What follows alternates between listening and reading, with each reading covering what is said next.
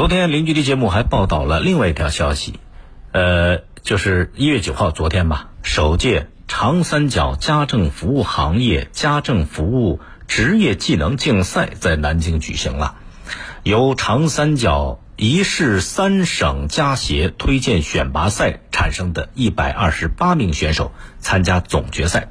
这个竞赛呢，为期三天时间，设立了家务服务、母婴护理、家庭照护、整理收纳四个赛项，其中尤其是整理收纳。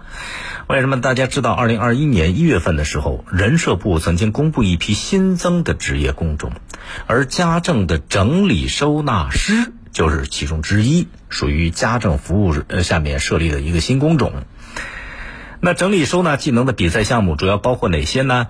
衣物整理、橱柜整理以及行李箱收纳几项内容。记者发现，现场有不少九零后的身影。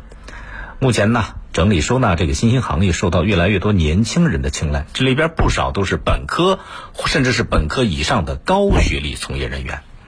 不过呢，专家也表示，相关行业标准明确之后。从业人员能学习到更专业的技能教育培训，并且接受考核，未来可能会有越来越多的年轻人会从事这个整理收纳，把这个作为自己的一个新的职业方向。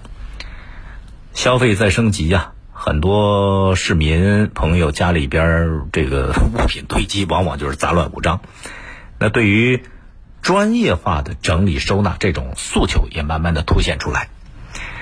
这个前年，二零二零年。中国整理行业白皮书显示，截止到二零二零年，整理收纳行业年产值已经达到了一千亿。好家伙，这是一个非常有潜力的新的蓝海啊！统计说，二零一九到二零二零年全年新增职业整理师两千两百多人。你看这个增长的势头很强劲。那目前全国接受过职业整理培训的人数大概有上万人。预计整理行业未来两年的岗位需要。得接近两万，而且呢，价格都不便宜。呃，收费上，这个这整理归纳师的服务报价比家政服务那高得多。人社部也有数据显示，超过四成从业人员年收入都超过了十万。你看看，市场有需要啊，这个收入回报又很丰厚，所以很多人就都想往这个行业里边来了。不过，在不少人看来，尤其是一些初学者。眼里边，收纳师是什么？就是帮人收拾东西，啊，高级家政嘛。其实不是那么回事传统家政服务业它是劳动密集型，有有一些基本的技能，有一些基本的规范操作，行了。但是整理收纳这不是那么简单的，它至少啊，啊，你得掌握好几门学科。比方对美学你要有研究，对设计学、空间学、心理学、社会学等等。这些方面的知识都得有涉猎，而且这里边有很大的创新创造的能力要求啊，所以一个优秀的收纳师就能解决居家收纳、空间布局不合理，包括柜体改造、房屋空间规划等等各方面的难题。甚至你在装修的时候，这收纳师他就能帮你来参考设计布局了。看他有有有要求、有难度的、有门槛的，可是现实社会当中啊。因为整理收纳师没有统一的标准，虽然有不少培训机构，培训机构也各唱各的调它没有一个系统的专业性。虽然培训课程都挺高的，可是培训效果，哎，不咋地。所谓的学成颁发的一些职业证书，那证书往往都是培训机构自己印制、自己颁发的，哎，花点钱去培训，他就给你个证，没多少含金量，不是特别靠谱。再一个呢，有不少学员就觉得。什么收纳师啊？叠叠衣服就能给你赚钱了，觉得很容易，就盲目跟风，也都跑到行业里边想赚钱，那怎么可能呢？最后白白浪费了时间，浪费了金钱。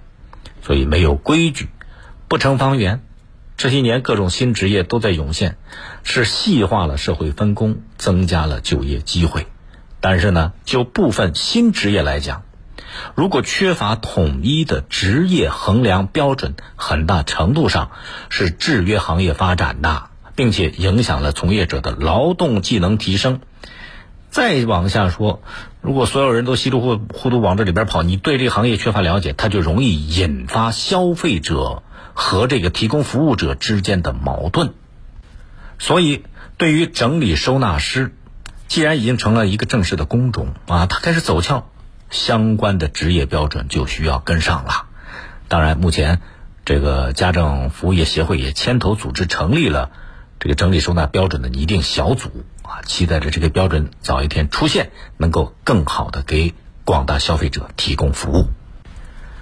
更多内容，请下载荔枝新闻和我苏客户端。你也可以关注江苏新闻广播的官方微博、微信。更多广播节目、优选音视频和大蓝鲸商城，请登录大蓝鲸 APP。